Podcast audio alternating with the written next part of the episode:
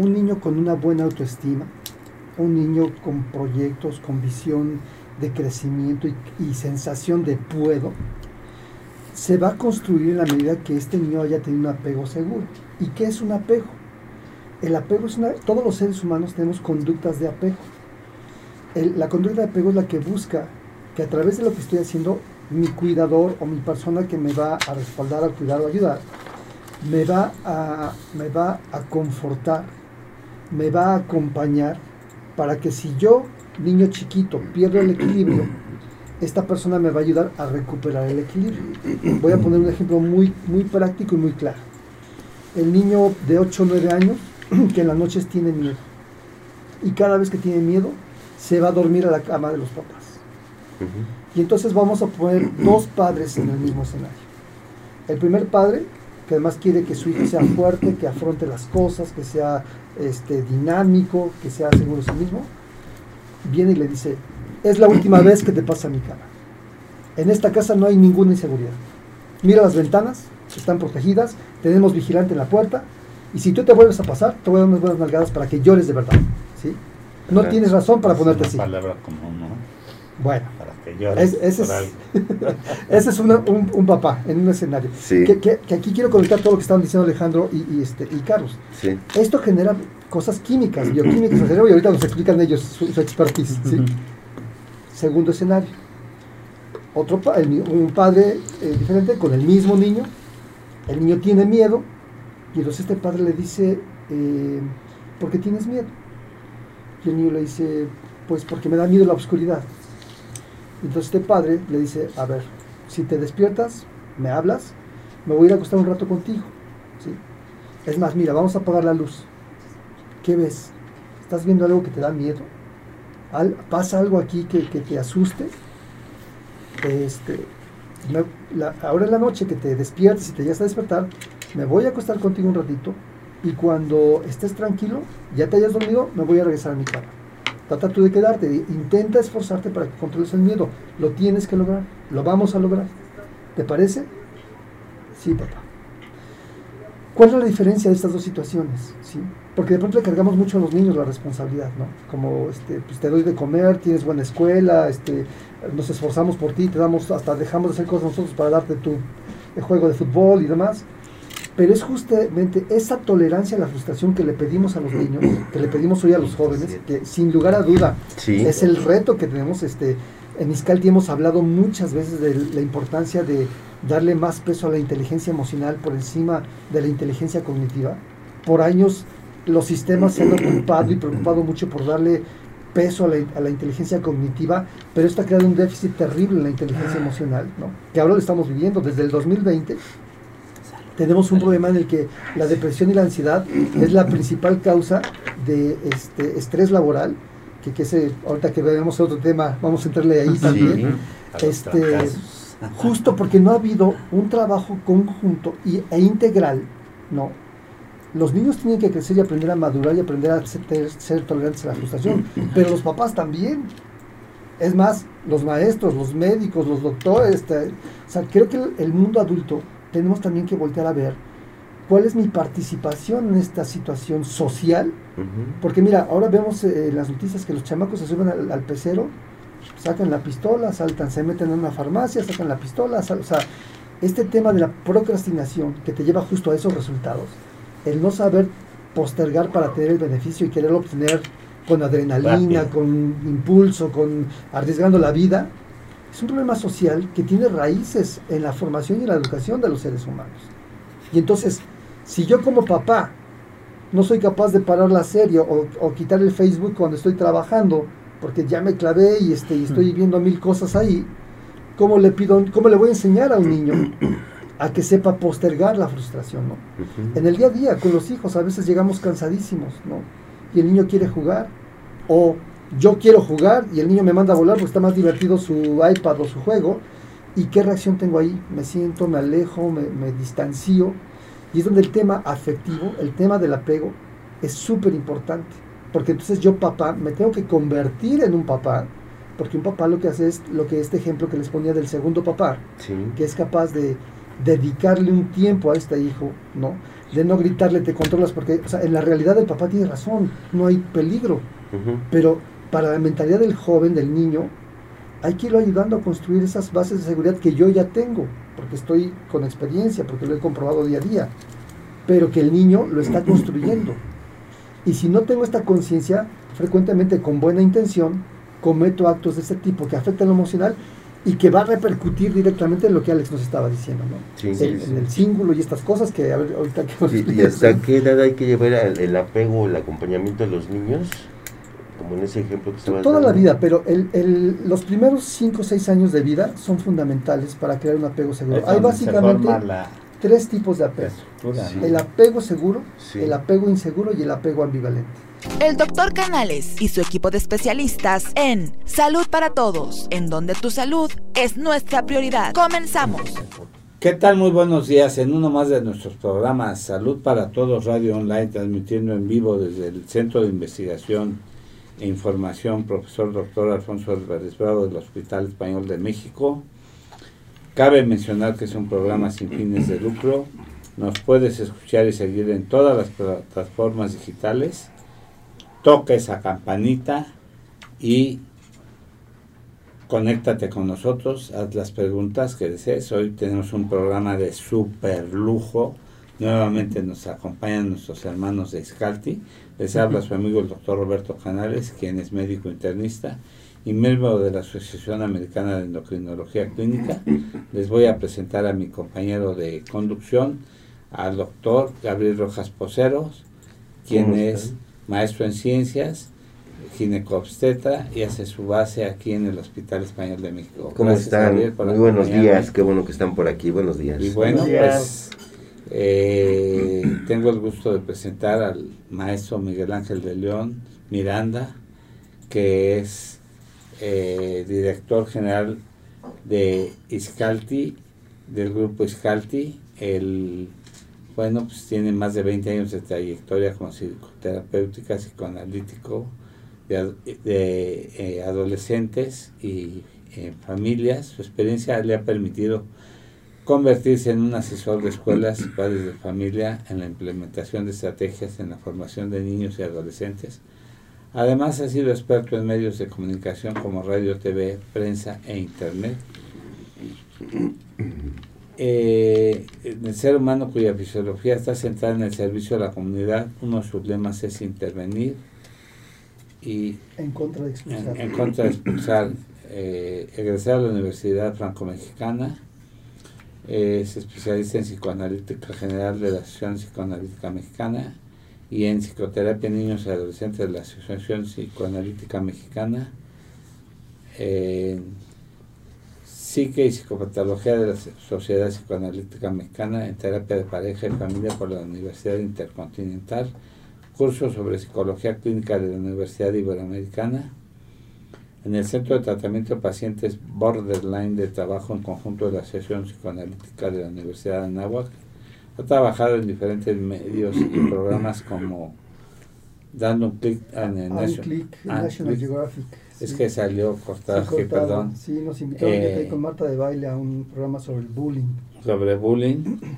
Mente sana en el programa Tus Ciudades en el canal 21, invitado experto y panelista en el programa Diálogos en Confianza en canal 11, desde noviembre de 2003, eh, coautor del libro y autor Por qué ir a terapia, una guía práctica de valores y conducta publicada eh, Iscalti. y bueno y ya viene su su presentación anual que hacen gratuita verdad ahora dónde va a ser va a ser en línea nuevamente digo con esto del covid que todavía anda dando mucha guerra ahorita está una quinta ola ¿eh? tremenda tremenda. En estas dos semanas he tenido contacto con más de 20 pacientes con COVID. Nosotros nos enfermamos ya en la casa, todos no nos había dado, nos hemos súper cuidado. Mi, hija fue a un congreso, regresó y nos infectó. Y la semana pasada, antepasada, mi hijo tuvo un festival en la escuela, fuimos a la escuela y todos los niños se infectaron. Nosotros acá también tuvimos un cuadro familiar importante, es impresionante. Eh, mi hija, mi nieta, eh, otro nieto, es impresionante que es una cosa que incontrolable. Eh, cuánta gente hemos visto y hemos visto perder gente muy valiosa y de todos los niveles, o sea, es una enfermedad que no tiene ningún tipo de democracia y que, bueno, pues... Oye, pero la buena historia es que la gente está ya no está muriendo, ¿no? O sea, ya muchas personas... Pues sí, no, sí, no, ha aumentado el número de muertes tanto, ¿no? Sí, exacto. No pues, es, no es este, pues no, no, no es tan, no, no tan... Como al inicio. Ah, pero sí siguen muriendo sí, gentes, ¿eh? Todavía siguen muriendo gentes.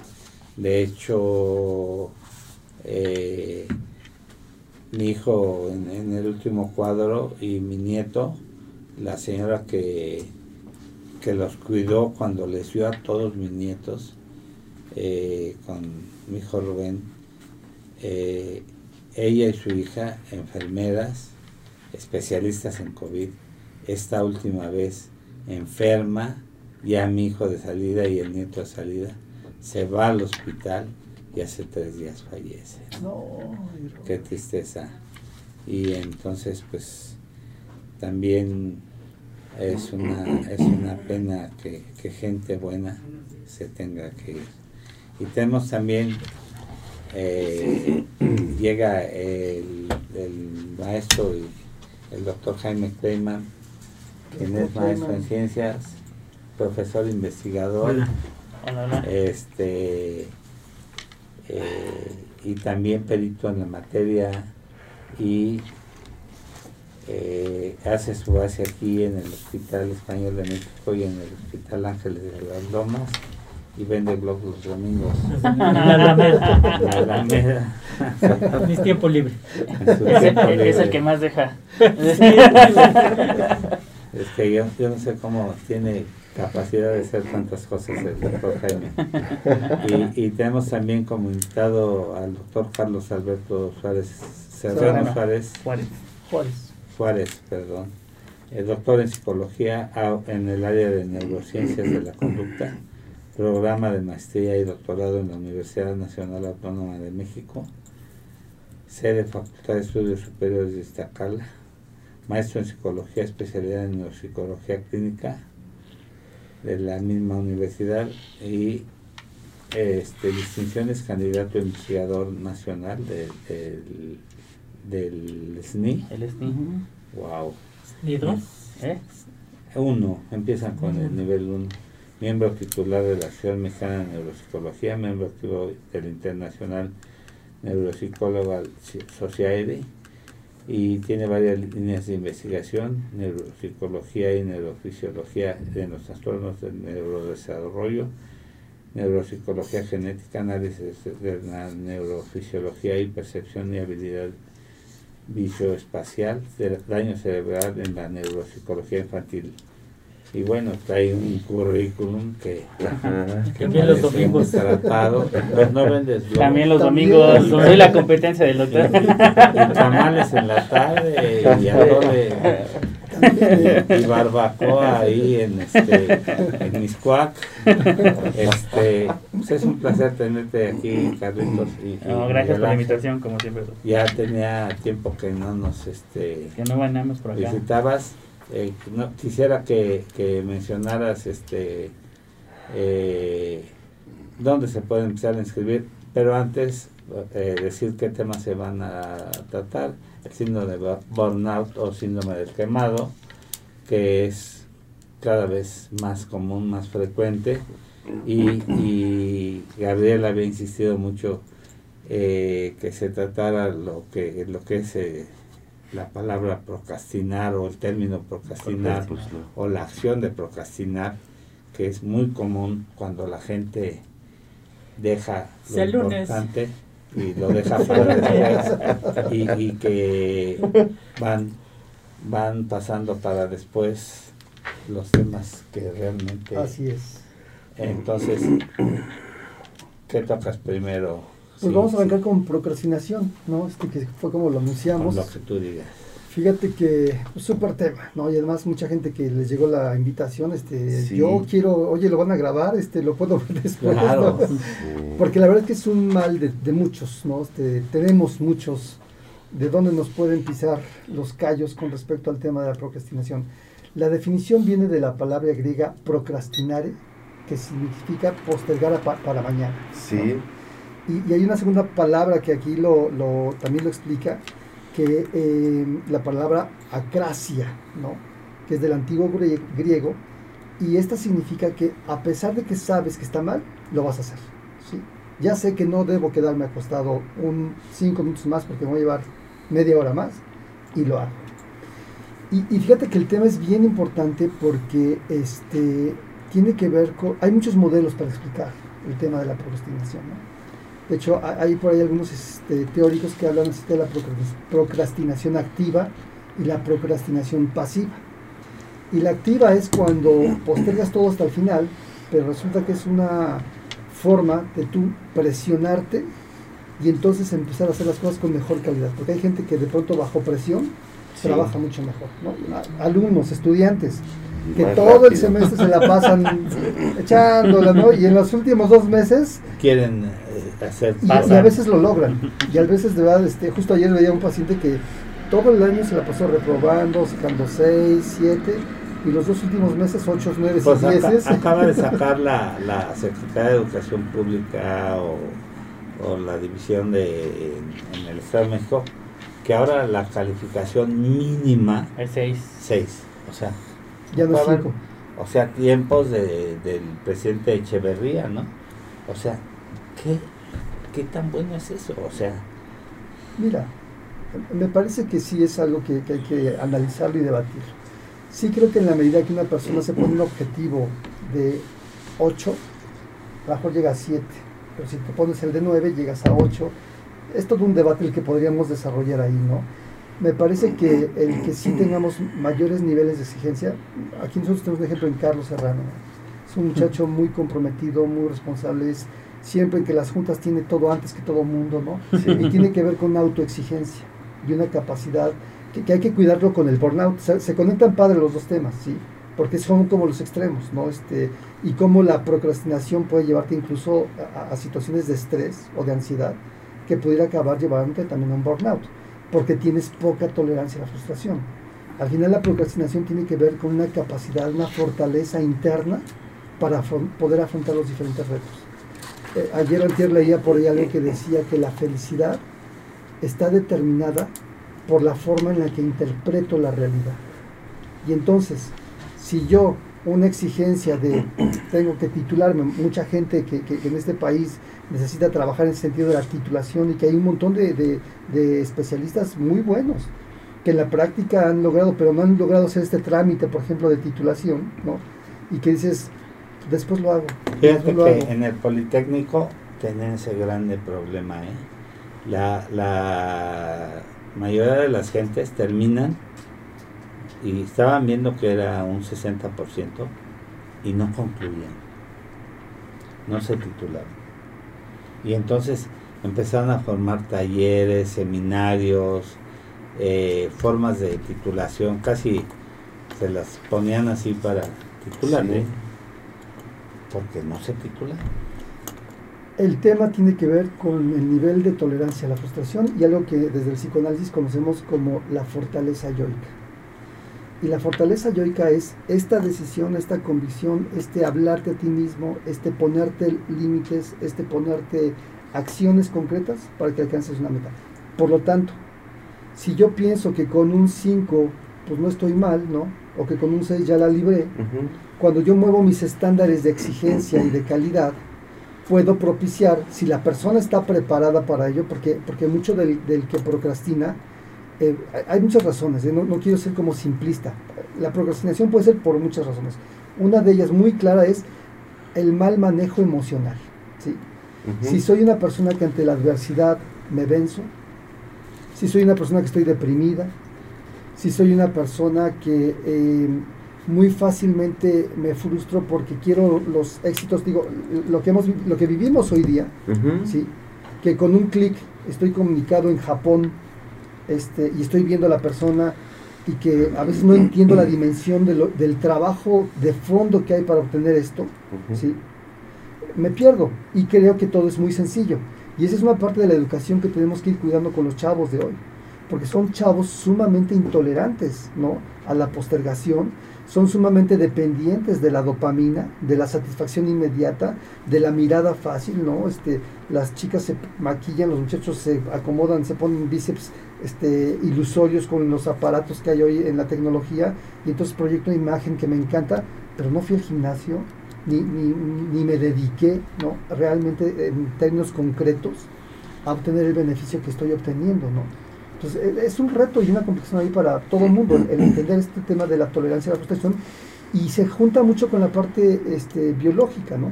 Hoy, para mí era particularmente importante que Carlos y este, y este Alejandro, que no tarda en llegar, o sea, atoró un poquito en el tráfico, que son neuropsicólogos, porque cada día queda más claro cómo lo emocional y lo neurológico están interconectados de manera impresionante. Y entonces esto que yo puedo reflejarlo en un placer cuando me dan un like y que encuentro, tengo un, paciente youtuber que ayer me decía, llegué al millón de visitas, ¿no? Este, bueno, tiene una euforia y el día que llega a 100 mil visitas, se deprime, ¿no? Digo, oye, no la frigues, 100 pues, mil, este, ¿cómo le haces malvado, no? Y, y, y de pronto eso que genera sustancias químicas, emocionalmente hay un efecto en el cuerpo, y eso cómo se traslada a la parte biológica y a la cerebral, que tiene una correlación todo el tiempo, ¿no? Entonces lo biológico puede afectar lo psicológico y lo psicológico puede afectar lo biológico. No sé si quieras. Sí, una, este, te mando a saludar a la doctora Maru Ramírez y decía mm. el hombre del mañana, el, el, tema. Sí. Sí, sí, Entonces, este, es una situación verdaderamente eh,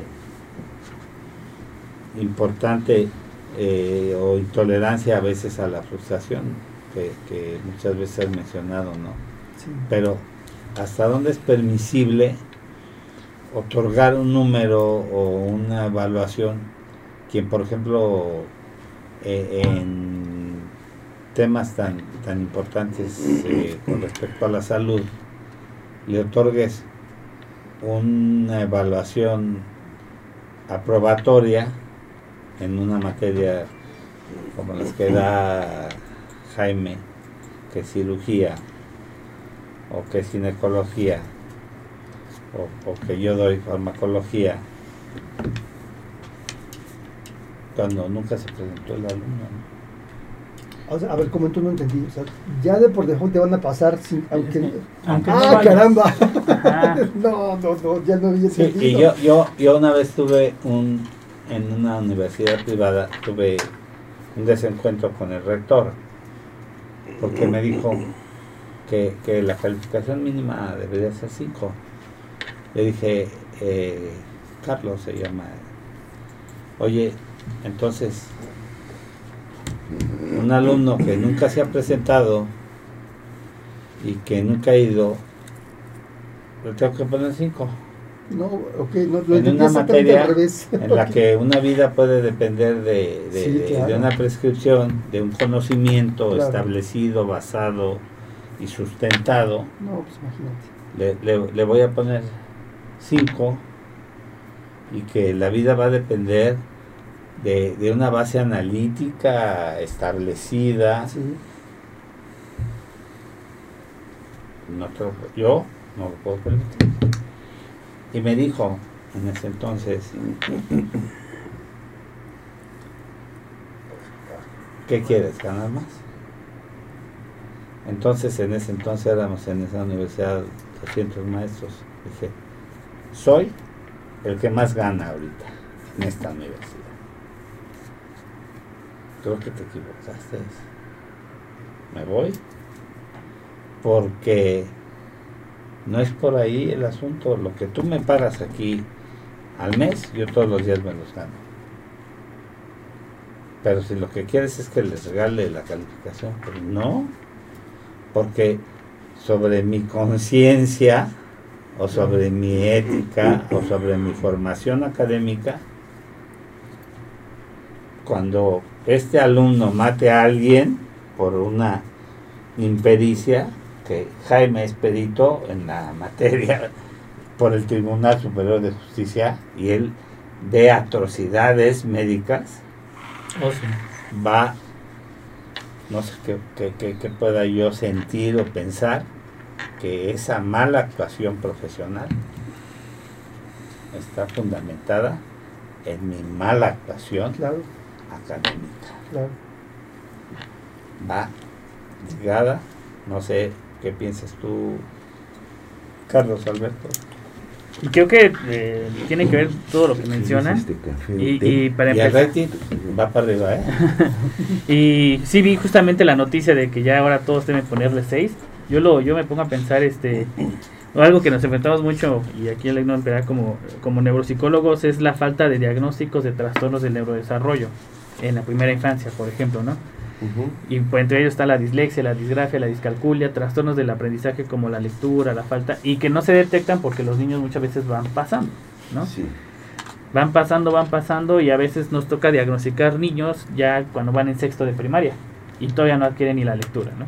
Entonces, ese es un, un foco de, yo creo, de riesgo que nos vamos a enfrentar, de que va a haber muchos diagnósticos que todavía no van a estar. Y que bueno, también está la otra parte que quiero entender que es como una forma en la que hoy en día se le está diciendo a la, a la población de que la, la, forma de combatir el estrés y, la procrastinación es pasar, ¿no? Cuando creo que más bien la intervención debe ser enseñar a afrontar y eso creo que es algo que está pasando, ¿no? Hoy los, los, los chicos no tienen la forma y no se les ha enseñado a cómo afrontar situaciones o los problemas, ¿no? Eh, el cerebro, como ustedes saben, es, es como eh, se va creando, se va moldeando de cuestiones ambientales. Obviamente todos tenemos un cerebro específico de nuestra especie, pero cada uno se va haciendo diferente de las variables ambientales que va recibiendo. Y por variables ambientales me refiero desde los amigos, desde la escuela y pues, sobre todo los padres. Los padres que son los primeros que van haciendo este molde cerebral y van enseñando justamente a esto que dice Miguel, que es a, a aplazar la gratificación. ¿no? Aplazar la gratificación, incluso se habla de un circuito cerebral, mesolímbico y frontoestriatal, que se encarga justamente de, de, identificar el beneficio, la, la recompensa-beneficio de una situación. Entonces, si tú sabes, eh, este circuito se va estimulando conforme eh, uno va aprendiendo que uno va a tener una gratificación mayor a largo plazo que a corto plazo si va haciendo ciertas cosas, ¿no? Como dice, hoy en día eh, la tecnología un poco lo que ha hecho es que las gratificaciones ya no se aplazan tanto, sino son inmediatas. ¿no? Tú publicas una foto, como dice ahorita el doctor, y ya se subió el rating, ¿no? Y eso nos hace sentir bien, ¿no? Ajá, sí. Pero a lo mejor a largo plazo tenemos más programas buenos de excelente calidad y va a subir mucho más el rating. Ajá. Ajá.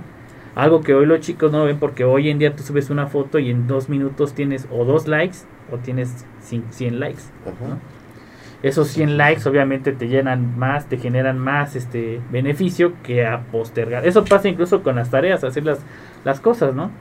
A veces uno quiere que hacer las cosas y inmediatamente vas a tener una, una respuesta, una, una gratificación, pero a lo mejor ir haciendo poco a poco ciertas cosas a la larga va a ser la gratificación mayor. Obviamente en los adolescentes esto no va a pasar porque, como ustedes saben, el neurodesarrollo no se logra hasta los 25 años, ¿no? Entonces son los adolescentes lo que se les tiene que enseñar es justamente a cómo postergar esta gratificación y que va a ser mayor, ¿no? ¿Para qué hago ahorita mis exámenes y mejor me voy con mis amigos, me la paso bien, estoy feliz?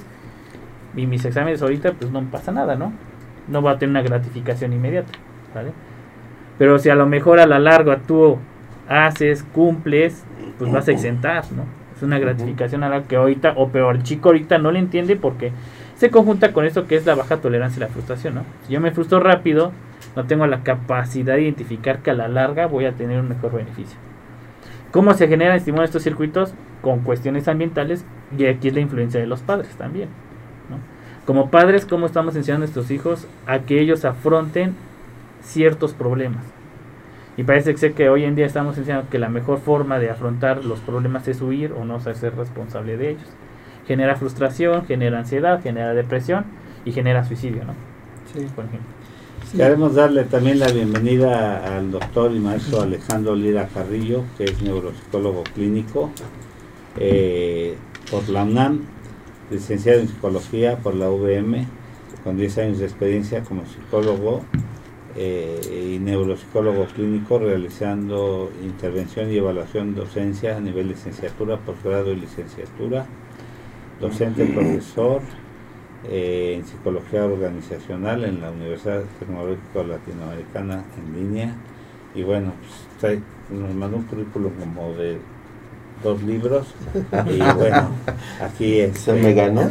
Alejandro, no sé si quieras hacer algún comentario. Claro, es bien eh, curioso esto que comenta mi compañero Carlos en relación a las tareas, porque se ha encontrado que ciertas actividades van a activar la corteza insular en el cerebro, que se relaciona con sensaciones de dolor o displacer, podríamos decirle. Y como comentaba mi compañero, no nos enseñan a enfrentar este displacer la realidad es que queremos sentir bonito, queremos sentir placer todo el tiempo, pero no se puede. Y entonces, eh, cuando nos enfrentamos a una actividad, por ejemplo la tarea, la tarea de matemáticas que nos cuesta trabajo, se va a activar esta área de nuestro cerebro que va a generar displacer, dolor, inconformidad. Y aquí vienen los mecanismos internos que puede tener un ser humano, que puede haber desarrollado, en lo que se va a enfrentar a ese dolor, a ese displacer, para realizar su actividad y obtener una recompensa a largo plazo, como decía mi compañero, postergar la recompensa, que en el momento me va a generar mucho displacer, a largo plazo me va a generar más placer, porque entonces voy a probar mi materia y no voy a tener que hacer un extraordinario a lo mejor, o voy a tener que recursar otra vez. En cambio, eh, hemos encontrado que últimamente las generaciones tienden más a esta parte de la procrastinación. Entonces, en lugar de postergar la recompensa, le hago caso al displacer que siento en ese momento y, ay, mejor lo hago al rato. Y ese al rato, pues ya es va haciendo el hoyo más grande, ¿no? Exactamente, va, haciendo el, problema más grande. Porque no entregué la tarea, repruebo la materia y ahora tengo que recursarla o tengo que estudiar el doble para un extraordinario o me enfrento a una consecuencia mayor que seguramente me va a generar más displacer. El problema es que en el corto plazo, pudiendo enfrentar esta pequeña sensación de, de no placer o de poco bienestar, me podría llevar a largo plazo a enfrentar un, mayor bienestar. ¿no? A lo mejor voy a poder llegar a mis vacaciones y descansar todo el verano. Y ahora en cambio tengo que estudiar. Y entonces nunca termino la escuela. Como decía mi compañero, pareciera que la cultura se está volviendo este, pues de la recompensa inmediata, del placer inmediato, eh, con una falta en esta capacidad en los jóvenes para, para entender que a largo plazo podemos obtener una mejor recompensa. Todo lo queremos rápido, con pastillas que nos quiten la obesidad, que nos quiten todo, ¿no? Así que una pastillita y ya, porque para qué ir al gimnasio si me puedo tomar algo y ya se curó todo, ¿no? Pero es lo mismo, es la procrastinación. Queremos evitar a lo mejor el displacer de ir al gimnasio. Cuando los estudios dicen que ir a lo mejor me va a generar más placer, porque se libera dopamina y otros neurotransmisores. Pero ese proceso de iniciar y de llegar me va a generar displacer. Y es la parte que no le estamos enseñando a los jóvenes a enfrentarse. Y esto lo vemos reflejado pues en las clases que impartimos a nivel licenciatura, maestría, universidad, donde los jóvenes pues ya no saben enfrentarse a estas situaciones y pues terminamos con situaciones así. ¿no? Pero fíjate ahí, ahí, Alex, que esto tiene una correlación, porque no solamente es el tema de los alumnos, porque también van de la mano los adultos, o los maestros, o los padres. Eh, fíjense, hay una teoría que se llama teoría del apego, de John Bowlby esta teoría plantea que eh, un niño con una buena autoestima, un niño con proyectos, con visión de crecimiento y, sensación de puedo, se va a construir en la medida que este niño haya tenido un apego seguro. ¿Y qué es un apego? El apego es una... Todos los seres humanos tenemos conductas de apego. la conducta de apego es la que busca que a través de lo que estoy haciendo, mi cuidador o mi persona que me va a respaldar, a cuidar o ayudar, me va a, me va a confortar, me va a acompañar para que si yo, niño chiquito, pierdo el equilibrio, esta persona me va a ayudar a recuperar el equilibrio. Voy a poner un ejemplo muy, muy práctico y muy claro. El niño de 8 o 9 años que en las noches tiene miedo y cada vez que tiene miedo se va a dormir a la cama de los papás. Y entonces vamos a poner dos padres en el mismo escenario. El primer padre que además quiere que su hijo sea fuerte, que afronte las cosas, que sea este, dinámico, que sea seguro de sí mismo. viene y le dice, es la última vez que te pasa mi cara. En esta casa no hay ninguna inseguridad. Mira las ventanas, están protegidas, tenemos vigilante en la puerta, y si tú te vuelves a pasar, te voy a dar unas buenas nalgadas para que llores de verdad. ¿sí? No tienes razón para ponerte así. palabra común, ¿no? Bueno, que llores ese, es, ese es un, papá en un escenario. Que, aquí quiero conectar todo lo que estaban diciendo Alejandro y, este, y Carlos. Esto genera cosas químicas, bioquímicas y ahorita nos explican ellos su, expertise. Segundo escenario. Otro un padre eh, diferente con el mismo niño. El niño tiene miedo y entonces este padre le dice, eh, ¿por qué tienes miedo? Y el niño le dice, pues porque me da miedo la oscuridad. Entonces este padre le dice, a ver, si te despiertas, me hablas, me voy a ir a acostar un rato contigo. ¿sí? Es más, mira, vamos a apagar la luz. ¿Qué ves? ¿Estás viendo algo que te da miedo? ¿Pasa algo aquí que, te asuste? Este, ahora en la noche que te despiertes y te llegas a despertar, me voy a acostar contigo un ratito y cuando estés tranquilo, ya te hayas dormido, me voy a regresar a mi cama. Trata tú de quedarte, intenta esforzarte para que controles el miedo. Lo tienes que lograr, lo vamos a lograr. ¿Te parece? Sí, papá. ¿Cuál es la diferencia de estas dos situaciones? ¿Sí? Porque de pronto le cargamos mucho a los niños la responsabilidad, ¿no? Como este, pues te doy de comer, tienes buena escuela, este, nos esforzamos por ti, te damos, hasta dejamos de hacer cosas nosotros para darte tu juego de fútbol y demás. Pero es justamente esa tolerancia a la frustración que le pedimos a los niños, que le pedimos hoy a los jóvenes, que sin lugar a duda es el reto que tenemos. Este, en Iscalti hemos hablado muchas veces de la importancia de darle más peso a la inteligencia emocional por encima de la inteligencia cognitiva. Por años los sistemas se han ocupado y preocupado mucho por darle peso a la, a la, inteligencia cognitiva, pero esto ha creado un déficit terrible en la inteligencia emocional, ¿no? que ahora lo estamos viviendo desde el 2020 tenemos un problema en el que la depresión y la ansiedad es la principal causa de este estrés laboral, que, que ese, ahorita que veamos otro tema, vamos a entrarle ahí también. Este, justo porque no ha habido un trabajo conjunto y, e integral, ¿no? Los niños tienen que crecer y aprender a madurar y aprender a ser, ser tolerantes a la frustración, pero los papás también. Es más, los maestros, los médicos, los doctores, este, o sea, creo que el mundo adulto tenemos también que voltear a ver cuál es mi participación en esta situación social.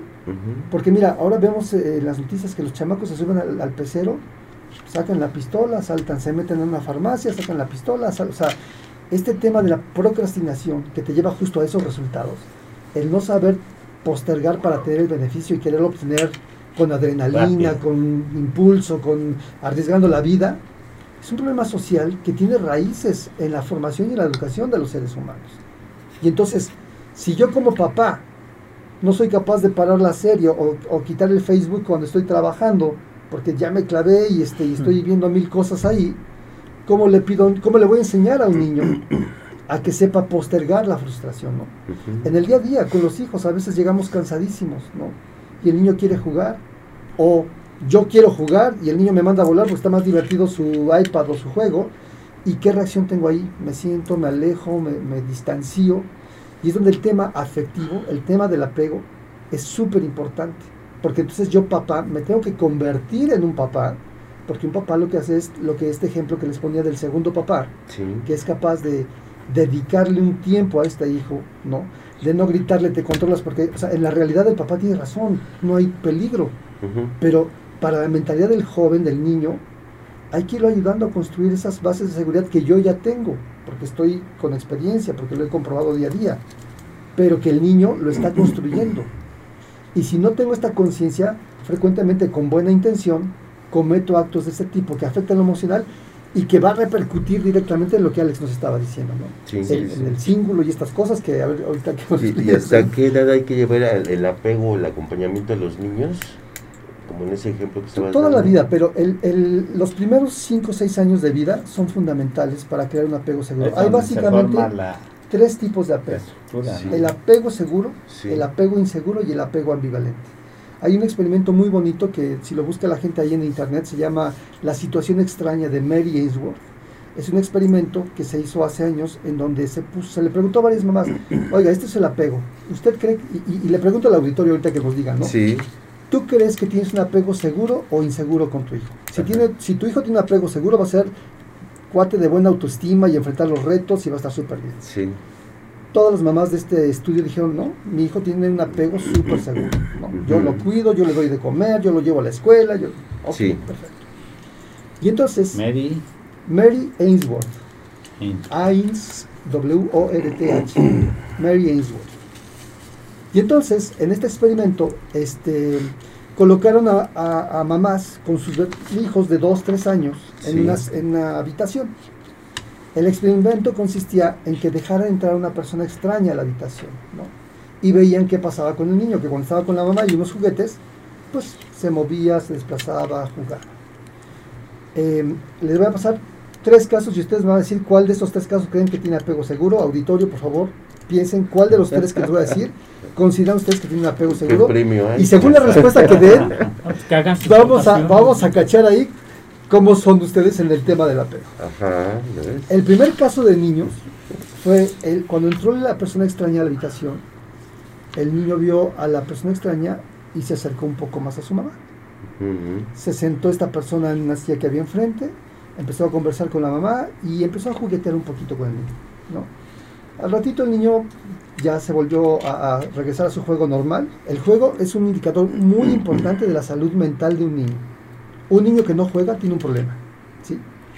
Entonces, una vez que, este, que ya pasan unos minutitos, la mamá se levanta y se sale de la habitación. Cuando el niño ve que la mamá hace esto, va detrás de la mamá. La mamá se sale, abre la puerta, se sale por 8 segundos. Y en el momento que la mamá se sale y cierra la puerta, el niño empieza a llorar. a los 8 segundos, la mamá regresa, el niño le da los brazos, la mamá lo carga y en ese momento el niño se tranquiliza.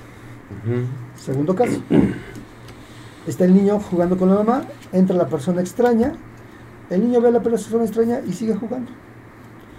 Em, acto seguido, la mamá se levanta, se sale de la habitación, el niño la ve y sigue jugando. Acto seguido, la mamá regresa a la habitación, el niño la ve y sigue jugando. Tercer caso. Entra el extraño y el niño se pone muy ansioso. La mamá se para y se sale y el niño revienta en llanto desorganizado.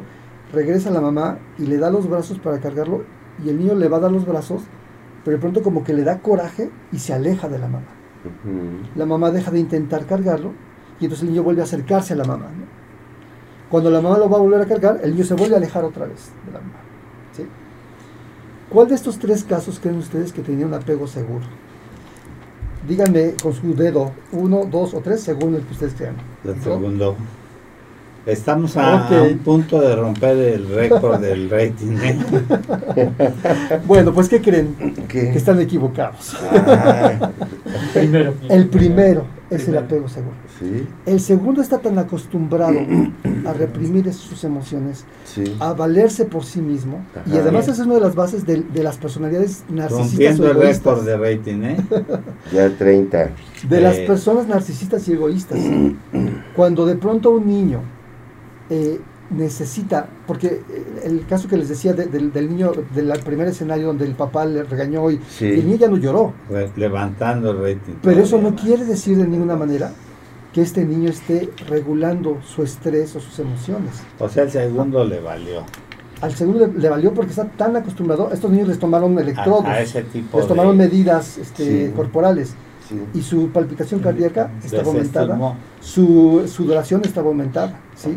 o sea, el niño estaba estresado, no mostraba porque él ya aprendió que ni le hagas de tos, porque si no, aquí te viene un zape.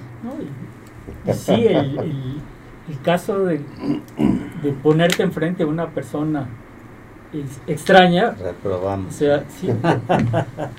o sea, yo creo que es a todos niveles, ¿no? O sea, no nada más con los niños. O sea, un adulto que se enfrenta con otra persona que no conoce, pues obviamente como adulto tiene ciertas formas de manejarlo y pero hay adultos que lo manejan. Pero la, la reacción, a ver, aquí la, la, la contraparte, la reacción del, del niño 2 de, de desentenderse fue por las experiencias previas o por las represiones de la madre sí, o sí. por qué? Sí, porque este niño ya está tan acostumbrado. Eh, no, esto no, pero no deja de estar estresado. Exacto. la cuestión. no deja de estar estresado y esa es la cuestión. ¿Y qué provoca esto? Una inhabilidad para enfrentar los retos de la vida. Entonces, pues regresando a la procrastinación, un niño que tiene un apego inseguro, muy probablemente va a ser alguien que no va a tener la fuerza para encarar frustraciones o retos. Y entonces me va, me desconecto. Hago como que no pasa nada, pero internamente está pasando todo, ¿no? Una persona que está procrastinando, de pronto pues es una persona sumamente estresada y además culpable porque sabe que no está dejando hacer algo que tendría que hacer. Pero si es por ejemplo alguien muy perfeccionista, prefiere no moverse antes que tomar el riesgo de equivocarse. Hay mucha gente que procrastina porque no se quiere equivocar. Y a veces es gente brillante, es gente extraordinaria. Pero si traemos esto en, nuestra, en nuestro disco duro, en nuestra historia, pues si no me, si no me, si no me muevo no me equivoco, ¿no? Por, miedo a fallar, ¿no? Por el miedo a fallar. Esa es una de las razones. Hay, hay, muchas razones para procrastinar, ¿no? Es que, es que tenemos miedo a equivocarnos, ¿no? Es una de las cosas, ¿no?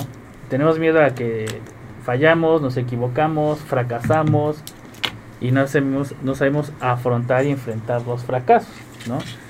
Creo que en cierta manera nos se nos ha pintado un mundo donde el éxito y tener likes y siempre ganar es lo mejor y, perder por eso siempre va a ser malo, ¿no? O sea, el segundo puede hablar de, de, un padre represor. De un padre exigente, autoritario, intolerante a las necesidades afectivas del niño, ¿no? Todo niño va a ser demandante, todo niño va, va a requerir, quiere más, ¿no? Pero entonces yo soy el que le ayuda a regularse. Exacto. ¿sí? Y en la medida que le voy ayudando a saberse regular, a no flojear, porque si es una de las tareas, o sea, no sé, habría que analizar ya a fondo por qué la SEP toma esta medida de, no reprobar. También para, no es para universidad esto, ¿sí? No, no, no.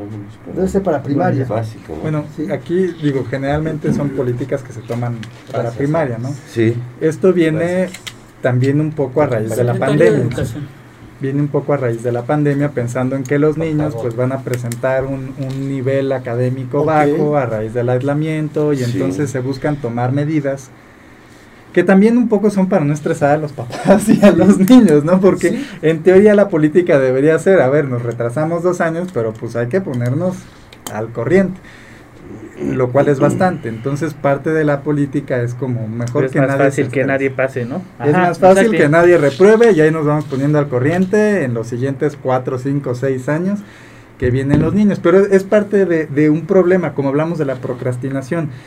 Y es que no solo son los padres, es toda una sociedad, como decía Carlos. Nos han vendido la idea del éxito fácil y seguro. Es que si eres youtuber vas a tener éxito rápido, dinero fácil, este, una vida de lujo y además pues eh, te muestran como que todo es excelente, ¿no? Como un rockstar de antes. No sé si te ha pasado, pero hoy los niños me dicen a mis pacientes, quiero ser youtuber. Quiero ser youtuber. ya quiero ser youtuber. Ahora es muy común eso.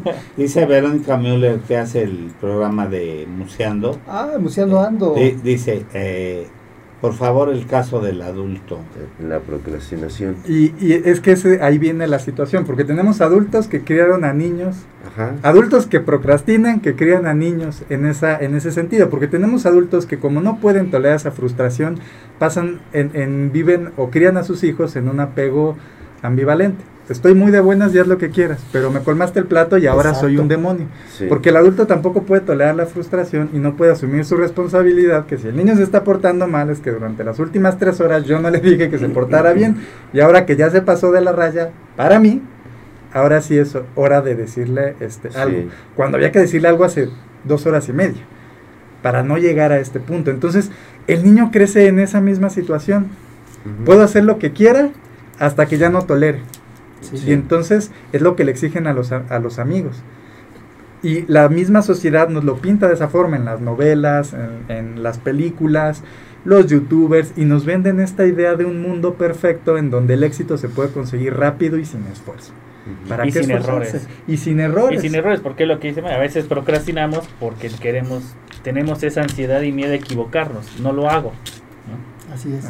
Si yo le dijera, lo hiciera, me voy a equivocar, pero ese, ese error me va a ayudar a aprender, a buscar nuevas soluciones, que eso es lo que no nos enseña, ¿no? Ajá. Te dice, tú te vas a pasar bueno, eh, ¿por qué no sacaste buena calificación? No pones atención, no haces nada, etcétera. En lugar quizá que, bueno, ¿y qué aprendiste? ¿Por qué no lo hiciste? ¿Cómo puedes hacerlo para evitarlo? etcétera, pues ya te equivocaste una vez, pero es decir, vivimos con el miedo eh, y procrastinamos por una opción es miedo a equivocarme, ¿no? Mejor no lo hago. Y, las ahí voy llegando así hasta que se vaya juntando y, y pero evito el dolor, ¿no? El malestar el que por ahí decían que, que, el dolor es el dolor es, es normal, pero el sufrimiento no lo escoge, ¿no? Entonces lo que estoy evitando es sufrir, ¿no? Yo tengo una pregunta. Claro. Este esta poca tolerancia a la frustración, como ustedes dijeron, puede llevarnos por un lado a la procrastinación. Pero suponiendo que el, el individuo sí da el paso, esta misma poca tolerancia a la frustración no nos puede llevar al perfeccionismo o a una actitud obsesivo-compulsiva. Totalmente. Es que son dos extremos. Puede ser el que procrastinas y no te mueves, o el que eres perfeccionista y que lo haces todo súper bien, pero de una manera obsesiva, al grado que ya nadie te aguanta. No. Que ya es imposible convivir contigo porque no toleras el mínimo error. ¿no? Entonces son los dos extremos. Y, esto, al final, insisto, el tema del apego es bien importante, porque ahorita podríamos voltearnos contra el obsesivo y el rijo. Yo, tengo la suerte de, trabajar con chicos de diferentes colegios. Y hay un colegio extranjero, no quiero decir nombres, pero este, donde el nivel de exigencia es tremendo. Y los chavos salen súper bien preparados. Pero tengo varios pacientes de este colegio excelentes académicamente, maravillosos, están ya viajando al extranjero con becas, lo que tú quieras. Con estrés. Con ataques de pánico. Ansiedad. Regulares, insistentes, ¿no? Pues la sociedad japonesa lo que está viviendo. Es claro, tienes toda la razón. Tienes toda la razón, lo que están viviendo los japoneses. Suiza vive, de, padece de altos índices de depresión y suicidio. Y, de suicidio, ¿no? Por ejemplo. Y tiene que ver con eso, porque es tanta la necesidad de la profesión y el que lo logra y que más o menos alcanza el estándar que en, el imaginario, lo que uno cree que debería de ser, llego, pues más o menos ahí se balancea, ¿no? Pero hay quien quiere más y quiere más y quiere más y no puede parar de pensar en que no lo hice bien. Se puede más. Entonces, el, el tener esta regulación emocional, idealmente por parte de los padres, pero si los papás no lo pueden hacer, es donde los servicios de salud mental, ¿no? ustedes, este, nosotros, que estamos informando y comunicando sobre esto, tenemos que ir volteando a que así como hoy pagamos eh, la clase de taekwondo, la clase de música, que está excelente, eso está maravilloso, también hay que ir buscando la manera de que la salud mental ocupe un espacio importante, ¿no? En, la, en las políticas públicas, hoy por hoy, yo creo que si el gobierno, los gobiernos del mundo invirtieran más en salud mental, el mundo sería totalmente diferente, ¿sí? Para mí ese es un, un, pendiente, una deuda de todos los gobernantes, ¿no? Con la sociedad. Tenemos que atender a invertir en salud mental. Yo, yo tuve la oportunidad de, estar en un congreso de medicina interna y, hablaba con el doctor Norman Kaplan, que es el hombre que más sabe de hipertensión en el mundo. Y, me decía, eh, es un hombre que es un honor hablar con él. ¿no? Y tuve la oportunidad de sentarme junto a él y que me diera unos minutos de su tiempo. Eh, candidato a premio Nobel, autor de libros, y me dice, ¿quieres hacer dinero en tu país? Dedícate a cuatro cosas. ¿A qué? A, cuatro, cosas. Obesidad, hipertensión, diabetes y depresión. ¿Qué? Depresión. Pero fíjate que, son, son como parámetros que me parece importante tomar, pero para poder atender la depresión, que además quienes nos dedicamos a esto, tenemos mínimamente que tener un, punto de equilibrio, ¿no? Fíjate que en Discalti tenemos una política en la que los especialistas en terapia emocional tienen que tomar terapia. Ah, no pueden atender a alguien si no, están trabajando. Exactamente. Porque nos podemos meter o nos podemos perder, ¿no? Entonces tener la humildad, el no perder los valores, sé, que mucha gente de pronto dice, ay, los valores, ¿no? Este, urge, urge darle un espacio y un lugar a los valores, ¿no? Mm, Porque, y además entender la bioquímica de lo que, de cómo se generan estos valores y lo que eh, tener una vida con principios y valores te conlleva, ¿no? yo, y, ahorita pienso, esos cuatro están relacionados, ¿no? Sí. Diabetes está, relacionado con la hipertensión, la hipertensión con la, con la depresión. Mi, nietecito toma eh, terapia con alguno de ustedes, no sé con quién, y pide él este su espacio, se va a mi recámara, se pone su mesa, eh, se pone en línea, no, no, no, sé con quién tome la terapia, gracias a, con Mike, con otro Mike. De, Miguel. Y, este se pone su espacio bien, se pone cómodo, su vaso de agua y, y exigió a su mamá que no le hagan ruido porque él está en su terapia. ¡Qué maravilla! No, sí, sí, sí. Y yo le dije, esta recámara es tuya. Se pone su tablet, se pone en línea con su terapeuta, prohibido que, que, que le moleste, ¿no? Un vasito de agua, este, y, y le ha servido cantidad pues esto, este, fíjate, en, la terapia tenemos nosotros algo que llamamos encuadre, un poco para dar también información a, los pacientes sobre el encuadre es la herramienta fundamental para crear un ambiente de seguridad y estabilidad, ¿sí? pensando en el apego seguro. Justamente lo ponemos en un día, en una hora, con una determinada cantidad de tiempo, ¿no? con ciertas reglas ¿no? de protección para el paciente y de protección para mí. Por ejemplo, tenemos, en nuestro encuadre es si tú no vienes a la sesión, me la vas a pagar. Claro. Y algunos pacientes dicen, oye, pero ¿por qué? ¿No? O me hablan media hora antes, este, oye, no voy a poder, tengo una fiesta y, perdón, pero también tú me yo te voy a cuidar a ti y tú me tienes que cuidar. Yo como, yo vivo, yo pago renta, yo, y entonces no le puedo decir a mi casero que cree que mi paciente no vino y no, no le voy a pagar. Y entender esto en ese contexto, que es dar certeza y seguridad mutua, protección mutua, que es un acto de generosidad del paciente con uno o de uno con el paciente, se vuelve parte de lo que es el apego seguro, ¿no? Y esto hay que enseñárselo a los niños, ¿no? Pero primero tendríamos que entenderlo los adultos. Ahorita, este, nos preguntaba em, esta mm, Vero, Vero, Müller, eh, sobre los adultos, ojalá fuera más específica que, a qué se refiere con lo de los adultos, ¿no? Pero el, el punto clave para mí es, cuando un adulto no tiene un apego seguro, es un adulto controlador, es un adulto eh, muy obsesivo, tirano a veces, ¿no? Desconsiderado o irresponsable, ¿no? Porque son los mecanismos que empleamos para manejar, exactamente, son los mecanismos que vamos construyendo para manejar diferentes situaciones. Dice aquí, educación, respeto y valores. Sí, claro. Creo que eh, hay una, hay una, hay varias preguntas. Mira, ¿cómo, ¿cómo evitar el procrastinar ¿El castigar y premiar funciona? No es lo más adecuado. Este, y, es, y es que eh, últimamente, bueno, en estos años recientes, el castigo y el premio se han convertido en, el pan de cada día. En el pan de cada día para los papás. Y hay una diferencia con consecuencia. Que, es que el niño tenga una consecuencia, castigar y premiar. Pero el problema también es que los papás utilizan consecuencia como sinónimo de lo anterior. O sea, no, el que cambia la palabra no cambia el acto sino la, el, cómo tú manejes una situación. Una consecuencia es como, por ejemplo, un adulto que no se presenta a su trabajo, no le pagan. Esa es una consecuencia, no te están castigando. Un castigo es cuando yo como adulto me quiero desquitar por lo que el niño hizo. Entonces el niño ya rompió mi florero favorito y entonces ahora, como me hiciste sentir mal, ahora yo te voy a hacer sentir mal a ti dándote de nalgadas para que sientas lo que yo siento, porque además esa es la intención del castigo. Siéntete mal como me hiciste sentir a mí. Y el niño que está aprendiendo. Revancha. Revancha. Ese es un castigo, una vil venganza.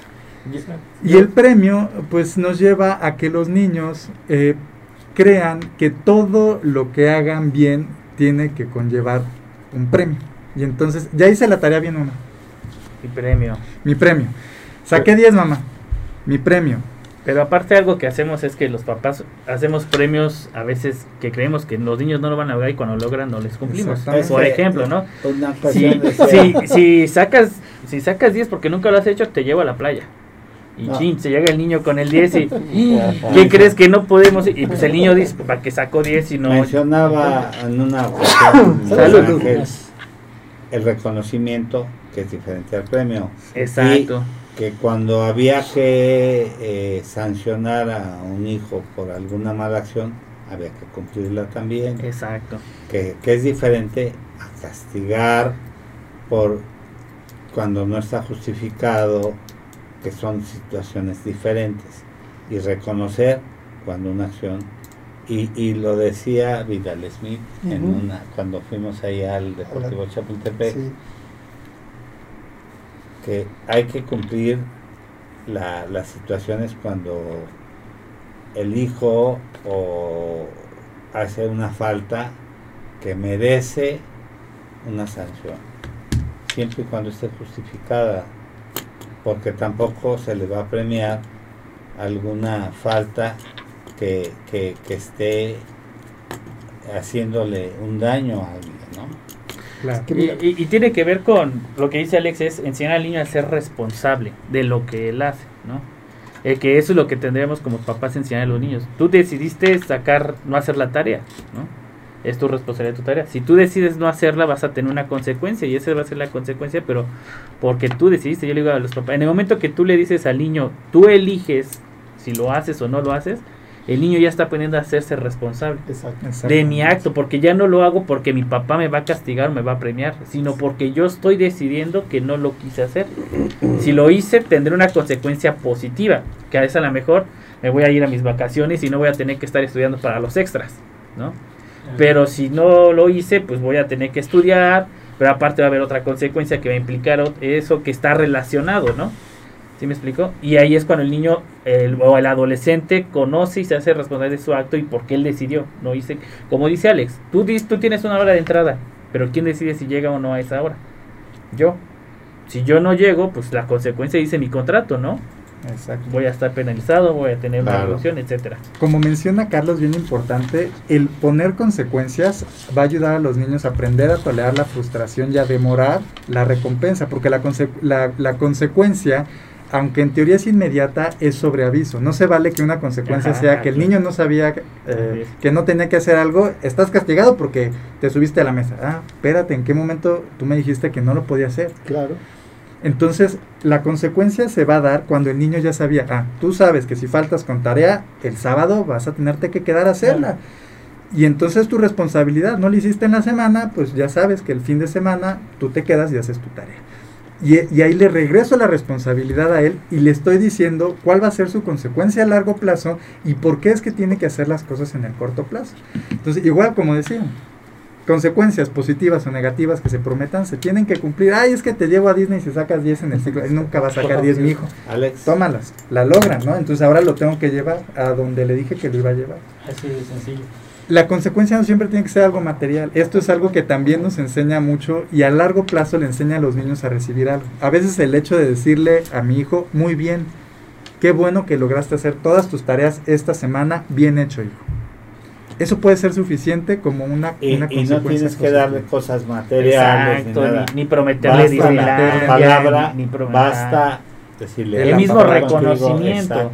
y más valora eso. Y más valora eso. Hay, hay, hay, hijos que ya si no les das algo material, si les felicidades, ¿y qué? ¿Con eso? Pero nosotros lo enseñamos. ¿Cómo me como las felicidades? ¿no? Échale ganas. No puedo jugar con mis felicidades. Es algo muy, cierto. El, estamos, desgraciadamente, estamos muy acostumbrados, nosotros quizás la sociedad, este, y, hay niños que dicen, ¿y tú cómo te llamas? No te subas, no lo hagas, no toques. ¿Por qué? Pues porque así me dicen todo el tiempo. Entonces así me llamo. Entonces, claro. ¿Verdad? Y estamos muy acostumbrados a calificar, eh, eh, bueno, se dice calificar escala baja, ¿no? O sea, todo lo que no se debe de hacer, eh, damos manazo o le pegamos o, lo, reprimimos. Pero cuando ese niño hace algo bueno, no, o sea, no lo reconocemos. Y yo creo que tenemos que tener un equilibrio entre reconocer a, lo que está bien hecho y también reprimir en un momento dado lo que está mal hecho. Y, y, y el, un ejemplo, hay, digo el abuelo orgulloso, ¿no? Eh, ayer, ayer, llegó, ayer vinieron a comer a, este, a la casa de ustedes, vino mi nieta y traía una, una corona de papel. Y no se la quitaba para nada. Y obviamente les y, esa, y esta corona pues, ¿de quién fue el cumpleaños? Me la dieron porque hoy no lloré y, se, y, hice mis cosas en orden y, bien. Entonces, no, bueno, el reconocimiento fue unánime y todo. Yo creo que debemos de tener ese equilibrio y eso, y eso es parte de, lo que nosotros invitamos al público a que hagan, ¿no? Eh, a que tengan un equilibrio entre lo bueno y lo malo para educar a, sus hijos. y darle un mejor valor a las emociones, porque de verdad, eh, eh, cuando hacemos todo esto que estamos proponiendo aquí, si, si de verdad logramos como padres acercarnos a los hijos, dedicarles tiempo, justo eso es lo que le estamos regalando, tiempo, atención, ¿no? Y el tiempo es lo más valioso. O sea, el minuto que acabamos de pasar no lo vamos a volver nunca jamás. Que hoy ustedes me regalen este tiempo para estar conmigo, que yo les regale mi tiempo para estar con ustedes. ¿Qué valor? ¿No? Pero eso tenemos que estarlo reflejando y comunicando para que los hijos, el día que le das felicidades, no diga, ay, dale un iPad, una foto a la nieta. y eso que, déjame remontarme a los años, no, no, no vistes a, a mi madrina Toyita, que, Victoria Solís de Miranda, cuando nació su nieto Miguel, no hombre, lo traía en brazos y sí, cuidando que, el sol no le pegara fuerte y todo. ¿Por qué crees que es tan exitoso Miguel? no le dio mucho sol. Era el rey de la casa. Pero ¿eh? déjame contarte algo, fíjate. este Y la mamá era la represora. Decía, haces esto porque y, y, se enojaba de que la abuela era la consentidora, ¿no? y yo pasa lo mismo con mis nietos, pasa lo mismo. Yo tengo cinco nietos y mi hijo que les hablaba le dije, te va a pedir un, un solo favor. Cuando traigas aquí a los nietos, una sola mala palabra o que los trates mal, mejor no vengas. No lo puedo pedir. Bueno, el policía malo y el policía No, no, no, o sea, pero yo jamás les hablé con, con groserías ni con malas palabras. Pero no puedo permitir que vengas y me los trates mal. Eso es todo. No quiero que vengas y, ay, papacito. Aquí, lo respetas. Es básico, el que los adultos respetemos a los niños es una de las reglas principales que yo le pongo a los papás cuando quieren tomar terapia conmigo. Para que yo pueda atenderte, tienes que respetar a tu hijo, porque muchos jóvenes y niños se quejan de que sus papás les faltan al respeto. Y los jalonean. Y sí. Ahí llegan en el consultorio y, y, pasa la contraparte, ¿no? Que llegan con sus niños y arriba de los niño, baja tu mamá del sillón, ¿no? sí, sí, claro. Arriba de todo esto que, que, se va haciendo, que se va trabajando, va generando fortaleza interna. Y entonces una persona que no procrastina es alguien que fue acompañado y guiado y que maduró de forma tal que hoy puede entender las prioridades de qué debo hacer primero y después. Y que se hace responsable de sus cosas. Por supuesto. ¿no? Ahora quisiera entrar un poquito, para que, porque ya llegamos a la hora, que vayamos un poco a hablar de qué hacemos entonces, qué hace la gente para no procrastinar, porque ya les explicamos un poco la base, de dónde viene, es, pero ya soy un adulto que procrastino. De, de, ah, a ver, a ver, vienen, vienen, de ahí. Sí, ¿cómo evitar el apego y no sentir culpabilidad con mis hijos? Dice, yo casi no los veo, trabajo todo el día y cuando llego los quiero consentir. ¿Eso cómo les afecta? ¿Qué hace que, qué hacer para evitarlo? Gracias. Excelente programa, dice Tamara. Y subiendo el rating más, señores. ¿eh? Gracias. Pues mira, este, qué buena pregunta, Tamara. Eh, hace años a mí me tocó mucho participar en diálogos en confianza y me tocó escuchar a varios colegas que decían hay que darles calidad de tiempo a los hijos más que cantidad, ¿no? Pero ¿qué crees? Yo lo critico profundamente eso. No basta con calidad de tiempo. Los resultados que hemos vivido hasta el día de hoy, muchos papás nos justificamos diciendo, no tengo que trabajar. tengo que trabajar. Y le voy a dar calidad de tiempo. La verdad es que no les damos la calidad de tiempo. Y, y piénsalo, doctor. Cada uno de nosotros aquí, la gente exitosa en este mundo, ha hecho las cosas no solo con calidad de tiempo. Le hemos dedicado calidad y cantidad de tiempo. Si tú solo le dedicas calidad de tiempo a tus hijos, te van a ver como un buen proveedor, te van a ver como alguien que te da lo necesario, pero no construyes este vínculo afectivo, ¿no? Que a veces, incluso algunos papás lo ven como, pero ¿por qué es así conmigo? Pues porque no te conoce, no lo conoce. Hay papás que les digo, ¿en qué año va tu hijo? Uh, segundo y voltean a ver a la esposa y, la fecha de nacimiento la fecha de nacimiento en dónde nació en la ciudad ah no no no en el estado que no has pasado tiempo suficiente con este hijo no que no has porque digo obviamente tenemos que trabajar no estoy diciendo que la gente deje de trabajar para ser papá o mamá claro, claro. pero no podemos poner un nivel diferente porque parte de esta de las consecuencias es justo eso que tus hijos no conectan contigo. papá y mamá.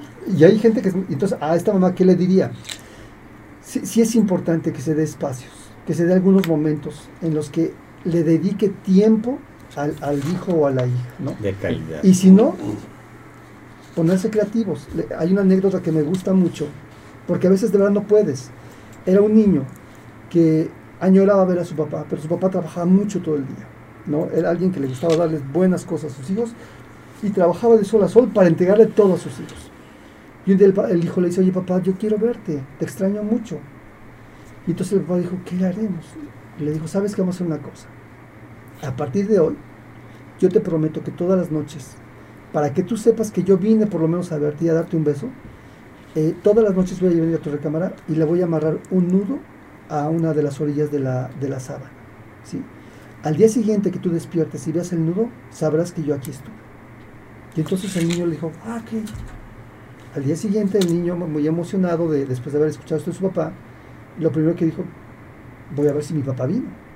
Y entonces buscó la primera orilla de la sábana, las jala y no hay nudo. La segunda, no hay nudo. La tercera, y la cuarta encuentras un nudo. Y entonces el niño se llena de gozo, ¿no? Porque este acto simbólico, el papá no estuvo físicamente, pero sí estuvo al cumplir eso que le dijo al niño. Y de alguna manera me hago presente. Este es un poco el tipo de creatividades. Hay, otra anécdota muy bonita que, este, un papá que sabía que a su hijo le gustaban los autos deportivos caros. Y este papá era un taxista. Y él jamás en su vida se iba a poder comprar un auto deportivo. Uno de esos chiquitos. y entonces, eh, ¿qué hizo este señor? Escribió a agencias de autos ¿no? Oiga, son un padre que quiere darle un gusto a mi hijo. A mi hijo le encantan los deportes, autos deportivos, pero creo que ni amigos tenemos que tengan un auto deportivo Yo sé que ustedes hacen pruebas de manejo. ¿Me permitirían ir a su tienda y hacer una prueba de manejo solo para darle un gusto a mi hijo? Dice este hombre que después de unos, unas horas de haber mandado el correo, dos o tres agencias le dijeron, venga con su hijo. Al, al siguiente viernes este señor fue por su hijo, lo sacó de la escuela, a mediodía de la escuela, lo llevó a la agencia de autos, lo llevó a pasearse, y esto creó un momento y una situación muy especial para este padre y este hijo. O sea, ese hijo no se va a olvidar jamás de ese auto. ¿no? Creo que si podemos acudir a este tipo de situaciones, hacemos esa conexión emocional con, con los hijos, con las personas, pero a veces estamos tan inmersos en otros temas y en otras situaciones que ni nos damos el tiempo para darle importancia Ahí el papá no podía estar, pero le dio tiempo al hijo pensando, ¿qué voy a hacer? ¿no? Mientras estaba manejando, se creó algo que construyó un momento único y especial. Yo les platico esto y me conmueve de, pensarlo, de recordarlo. Porque creo que nos hace falta mucho eso de pronto. Y no justificarnos con que le doy calidad de tiempo y le compro todo lo que él necesita. No basta con eso. Yo creo que lo primero que tenía que trabajar la, señora es la culpa. Sí, eh, trabajar su culpa, porque la culpa es de los peores sentimientos y es la culpa yo una vez escuché no te deja hacer nada, ¿no? La culpa es esta emoción o sentimiento que te dice por mi culpa, si yo hubiera hecho, si yo haría, si yo pudiera hacer esto, no, sí. y no te deja avanzar, ¿no? Yo, por ejemplo, trabajo con, trabajo con pacientes con síndromes genéticos y muchas veces hay papás que pasan muchos años diciendo quién tuvo la culpa, ¿no? Fuiste tú, fui yo, nos separamos y ahí está la contraparte de aquellos papás que no tienen la culpa y se responsabilizan y en lugar de estar culpándose quién fue, empiezan a hacer o buscar estimulaciones o formas para ayudar a los hijos, se responsabilizan. Entonces creo que lo primero es trabajar la culpa, que no se sienta, eh, tratar de que evite la culpa, porque pues no le va a dejar hacer cosas nuevas, ¿no? Y eso le va a permitir responsabilizarse y buscar nuevas soluciones de cómo, lo que dice Mike, yo puedo buscar una más calidad, sino también cantidad de cantidad para pasar con ellos, ¿no? El más que se pueda, pero además enseñar a los hijos a valorar eso, porque a lo mejor la señora no puede llevarlos o estar mucho tiempo, pero a ellos les da de comer, ¿no? Consigue a alguien que cuide a sus hijos. Todos esos actos que van en pro de los hijos a veces no los comunicamos. Me parece que es importante informarlos y, que los hijos vayan pudiendo apreciar ese tipo de, acciones, porque acaban los hijos siendo ingratos, ¿no? malagradecidos, de, egoístas, voraces, ¿no? Este, y es un problema pues, que lo escucho en muchas familias. hay, un, hay un libro que se llama La culpa, yo lo tenía, lo, desafortunadamente lo presté y ya no me lo pero hay, hay un concepto ahí muy verdadero que dice que la culpa existe cuando la intención es hacer daño. y, y, ahora eh, a mí me dicen que la única que perdona y olvida es la madre. La esposa perdona pero no olvida y los hijos no perdonan ni olvidan. Eh, pasa que en el 92 yo tuve que ir a, a España por seis meses a, una beca con la Universidad Complutense de Madrid y la Politécnica de Valencia y dejé a mis hijos, eh, iba yo en vuelo haciendo la primera Entonces les dejé los tamales y todo. y, tengo un hijo muy exitoso en Estados Unidos que se fue a la Universidad de Stanford, ya tiene allá 18 años, ciudadano norteamericano, y aún no me perdona. Le dije, hijo, el tiempo no regresa. Sí, claro. Sí, es, esto que comentaba Carlos es bien importante en relación a la culpa, porque como adultos hemos aprendido a, sentir culpa por cómo criamos a nuestros hijos. Es que ya le grité, siento culpa y ahora intento remendar mi culpa comprándole algo. Es que nunca estoy porque trabajo mucho, siento culpa y entonces llego en la noche y siempre le traigo un juguete. Y entonces, como él dice, la culpa, uno, nos lleva a no hacer nada y dos, también nos lleva a actuar, no pensando en lo mejor para el niño, sino pensando en cómo yo me voy a sentir mejor y cómo yo voy a resolver mi culpa con él. Y entonces ya no se trata de criarlo, de educarlo, de enseñarle algo positivo, de pasar tiempo de calidad con él, sino de qué le voy a dar o qué le voy a hacer para yo sentirme mejor conmigo mismo. Entonces, como padre, pues yo creo que primero hay que entender que le damos lo mejor que podemos a nuestros hijos, con todo nuestro amor. Seguramente hay cosas que mejorar, como siempre, por eso hay especialistas que se dedican a eso, pero hay que entender eso. No hay que sentir culpa, mejor hay que buscar estrategias que nos permitan vincularnos y relacionarnos con nuestros hijos. Eh, desafortunadamente, mucho de esto también viene con darle la responsabilidad a otros, que es parte de lo que tiene que ver con la procrastinación. Si alguien más lo puede hacer, pues que lo haga alguien más. ¿no? Y a veces hasta la terapia se convierte en eso. Ay, es que el niño tiene problemas, llévalo a terapia. Ay, es que en la escuela se llévalo a terapia. Ay, es que se peleó con su amigo Juan, llévalo a. Y entonces, ¿yo para qué me hago responsable como padre? Si le puedo pagar a un terapeuta. Claro, eso no es todo. Y entonces eso no es todo mi culpa me está llevando a hacer eso, a, buscarle un sustituto, una nana, un terapeuta o quien sea que haga el trabajo que yo tengo que hacer. Entonces la primera es dejar de sentir culpa y hacernos responsables porque trajimos a este mundo a un pequeño ser humano y que nosotros tenemos que ayudar a criarlo y a orientarlo. No es nada más que estemos con él, porque eso también pasa mucho últimamente. El papá está con el niño en su celular y el niño está haciendo lo que quiere, es que estoy con mi hijo pasando tiempo de calidad con él. No es cierto. o sea, el niño está en sus cosas. Y, tú en las tuyas. O sea, tiempo de calidad es que estamos haciendo lo mismo, estamos conviviendo y nos estamos vinculando. Y entonces hay que entender eso. Parte de mi deber como, como padre es orientarlo. Ahorita decían hace un momento acerca de los límites. El niño generalmente como mexicanos tenemos mucho esta costumbre de no, no te subas, no hagas eso, no rompas, no jales. Todo eso no. No, no, no, no. El ejemplo. Hay que darle una opción. Mira, si te subes a la mesa te puedes caer y te vas a lastimar. ¿Por qué no vamos a jugar con tus juguetes? Si yo le estoy diciendo que no al niño algo, él va a buscar otra cosa que no debe de hacer tampoco, seguramente. También va a encontrar eso que no puede hacer. Si yo le brindo una opción de lo que sí puede hacer, le estoy ayudando a entender no qué cosas no debe de hacer, sino qué cosas sí puede hacer. Así es. Y entonces él va a aprender y va a crecer, que ese es el objetivo de los límites. Y entonces a largo plazo eso le va a enseñar al niño que a lo mejor si necesita la atención de papá o de mamá, ahorita no la puede tener porque papá o mamá están ocupados. Y entonces en lugar de procrastinar y estar encima de la mesa gritando porque quiere y exige que mamá y papá le hagan caso en ese preciso instante, va a decir, bueno, me espero tantito a que mi papá termine de hablar con los señores y yo mientras puedo jugar con mis juguetes. Yo cuando, perdón, regresando al hijo, cuando falleció mi esposa hace seis años, eh, le avisé a mi hijo porque además me había retirado la palabra. Eh, le, dije, y vino, vino de San Francisco, y entonces dije, hijo, yo no sé qué te hice, pero pues perdóname. Y me contestó, eso quería yo. Y yo quería decirle, bueno, entonces, en honor a, mi esposa que estaba ahí perdida, que Gabriel estuvo ahí, me quedé callado. Hay que cerrar círculos y dije, bueno, si a lo mejor era lo que él quería, es el momento de... de y ahora me habla todos los días y todo, pero aún siento que tiene sus reservas.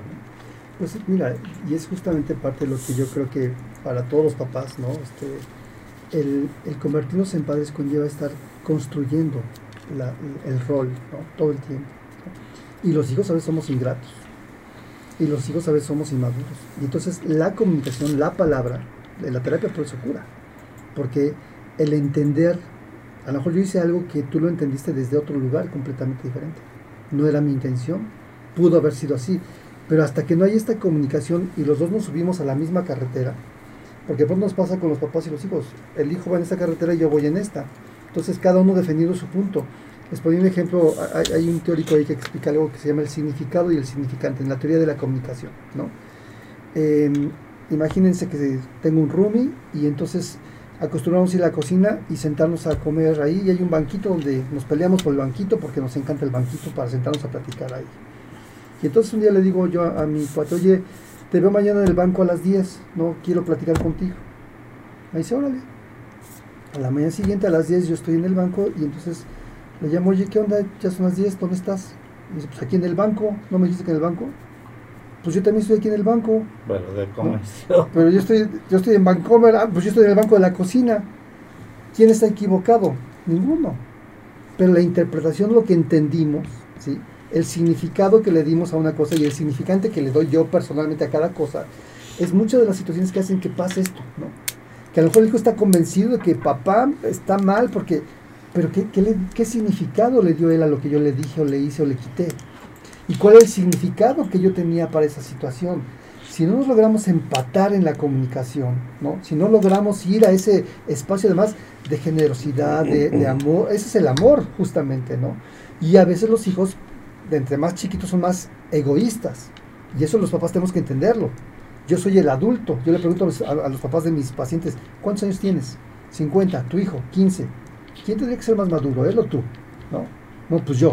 Ah, pues entonces, si él no te habla, si él es recoroso, búscalo, llámalo, jálalo, este, llámale la atención, todavía te toca ese rol. Es difícil, porque no tengo tiempo, porque este, no sé cómo hacerlo. A veces nos cuesta mucho trabajo, pues de verdad no sabemos y, regresamos al, al, tema del apego. Y todo esto, porque si tengo un apego seguro, si yo en mi historia familiar tengo un apego seguro, hagamos un diagnóstico todos de cómo están nuestras este, formas de apego, ¿no? Tengo apego seguro, apego inseguro, apego ambivalente, ¿no? Este, porque a veces como papá también me apego inseguramente y no doy comunicaciones que, que ayuden a, la comunicación, sino que ayudan a la distancia. En la medida que vamos sanando esto, también vamos formando un carácter fuerte y la gente con un carácter fuerte no procrastina. La gente con un carácter fuerte y decidido dice quiero esto y voy y lo hago y me paro y paro la actividad placentera. Si no tengo un carácter fuerte, tengo que trabajar en ello para no procrastinar. Oye, y las soluciones precisamente las que nos íbamos a, a, platicar, creo que también... ¿Sí? A corte ah. Vamos a hacer un pequeño... Que no se vayan. Corte de dos minutos y regresamos, ¿está bien? Sí, sí, sí, muy bien. Encantados. Get ser parte del mundo digital y no sabes cómo? Contáctanos. Te asesoramos. Páginas web, relaciones públicas, streaming, podcast, redes sociales, comerciales, videos y mucho más. Contacta zrproducciones.com.mx. WhatsApp y Telegram 55 12 42 35 75. Síguenos en Facebook como arroba ZR Producciones MX, Instagram, YouTube y TikTok como arroba ZR Producciones. Sé parte del mundo digital.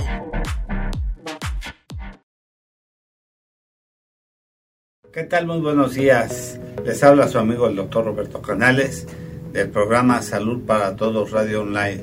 Los invito a que nos escuchen los jueves de 9 a 11, transmitiendo desde aquí, desde el Hospital Español. Siempre tenemos especialistas invitados con temas de relevancia importantes. Escúchenos, toquen esa campanita en Facebook, en YouTube, en Instagram, en TikTok, en Spotify. Nos pueden escuchar. Los esperamos y díganos qué temas les quieren escuchar qué tema les es de interés y aquí los esperamos todos los jueves de 9 a 11 en vivo.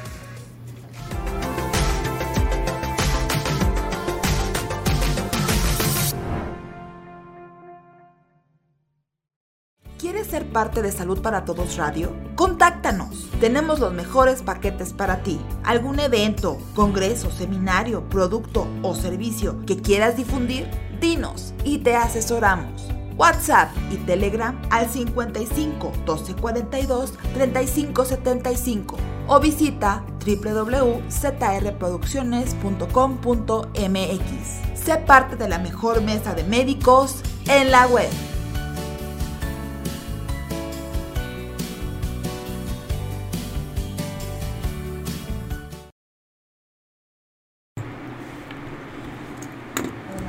Qué bueno que ya están aquí con nosotros nuevamente. Pues estamos revisando el tema de procrastinación. Procrastinación. Procrastinación. ¿Cra? Procra. Procra. Procrastinación. Ok, ahora sí, ya quedó. Ya no lo repito porque seguro no. No le voy a dar otra vez. Por favor, síguenos en todas las redes sociales. Ya sabes, estamos en Facebook, Live YouTube, Instagram, Spotify, todas las plataformas digitales y por supuesto Twitter. Pero sobre todo activa esa campanita, síguenos en YouTube, comparte este canal, ahí se quedan grabados todos los programas y dale like. Por favor, es muy importante para nosotros. Pues estamos con el maestro Miguel Ángel, que nos iba a platicar justo de algunas soluciones, de qué es lo que podemos hacer. Ya, ya entendimos todo esto de la procrastinación. ¿Sí?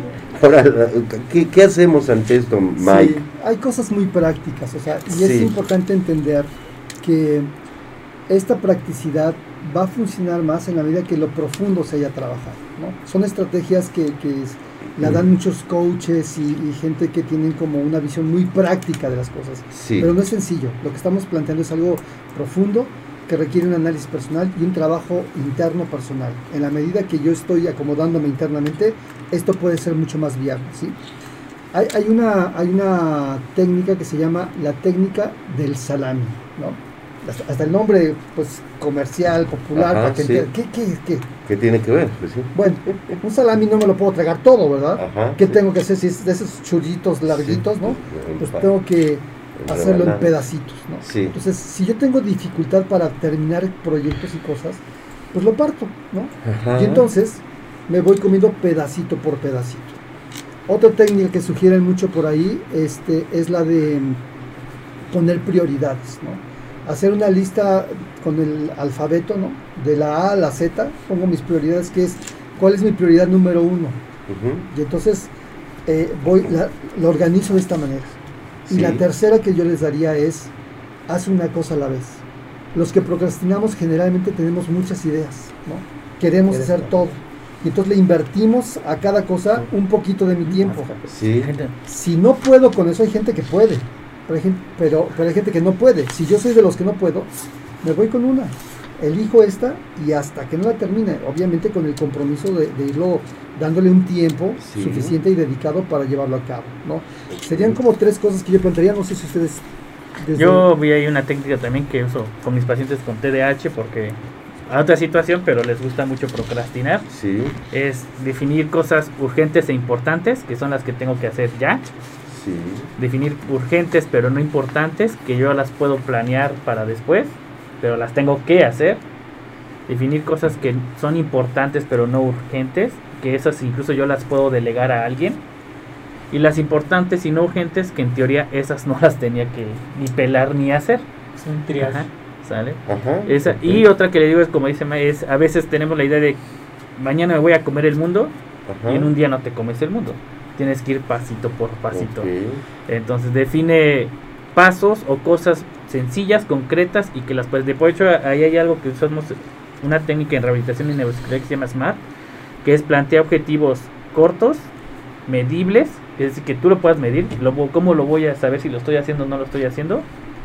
Sí. Que sean que tengan un tiempo bien específico, cuándo, a qué horas y, cómo lo voy a hacer y que lo pueda yo este cuantificar.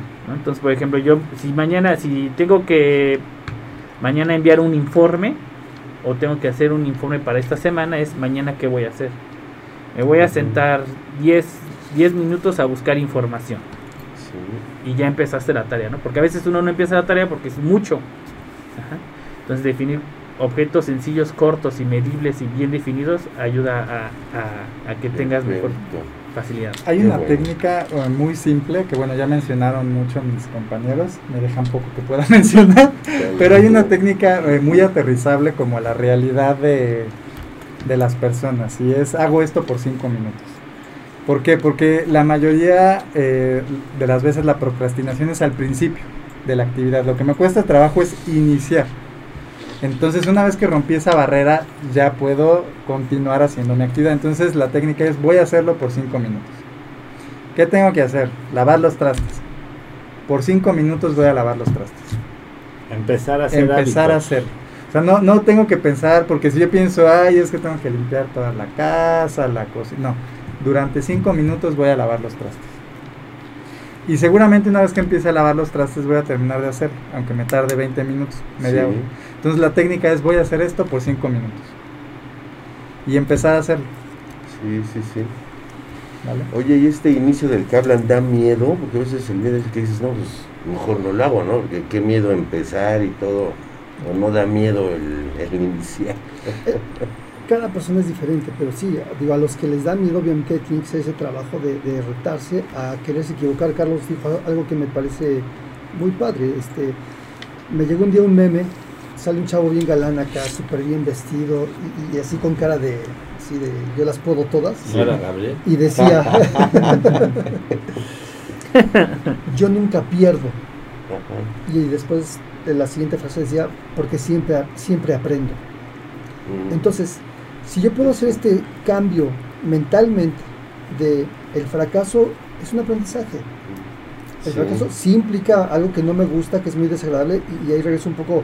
Si la historia fue terrible entre el fracaso, si, si creía yo que me llamaba, este, no hagas esto, como dice el doctor, porque todo el tiempo se la pasaban diciéndome lo que no hacía mal, obviamente le tengo pavor a eso. Pero es ahí donde el cambio mental es importante. Hay una, ahora hay, técnicas muy importantes. El, estrés y la depresión es gravísimo a nivel mundial. Para el 2020 la OMS ya avisaba que iba a ser la segunda causa de eh, discapacidad laboral el estrés y la depresión. ¿sí? Y vino la pandemia. Entonces imagínense cómo está el estrés y la depresión en este momento. Entonces, el mindfulness es una técnica de, de meditación, de yoga, que está siendo muy benéfica para mucha gente, ¿no? Para aprender a autorregularse, a gestionar mejor el estrés. El estrés, y tenemos que tenerlo muy claro, el estrés es una tensión que tenemos constante que hace que nuestro organismo se prepare biológicamente para afrontar algo que, me, que me, está presionando, ¿sí? Pero a veces la angustia, que es como toda la parte psicológica, es me imagino que va a pasar, Puede ser que sí está pasando, pero a veces no está pasando lo que me estoy imaginando. ¿sí? Si le tengo fobia a una hormiguita, ¿no? Y de pronto veo la hormiga y grito como si fuera un dinosaurio, ¿no? Ahí tengo que hacer un trabajo mental para poner las dimensiones proporcionalmente, porque si no estoy generando estrés y ansiedad en el organismo. Y eso nos puede llevar al burnout, por ejemplo, que es el siguiente tema, que podríamos abordar acá. Exactamente. Hola, ¿qué tal? Soy el doctor Gabriel Rojas Poceros, médico ginecólogo, conductor del programa Salud para Todos. Los invitamos a que nos sigas en todas las redes sociales. Salud para Todos. Facebook, Instagram, YouTube, Spotify y sobre todo suscríbete a nuestro canal de YouTube. Ya estamos ahí.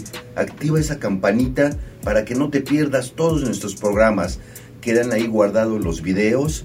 Síguenos, disfruta, manda tus preguntas y sobre todo dinos qué tema te gustaría que tratáramos, a qué especialista quieres que imitemos. Gracias por seguirnos y estamos ahí pendientes.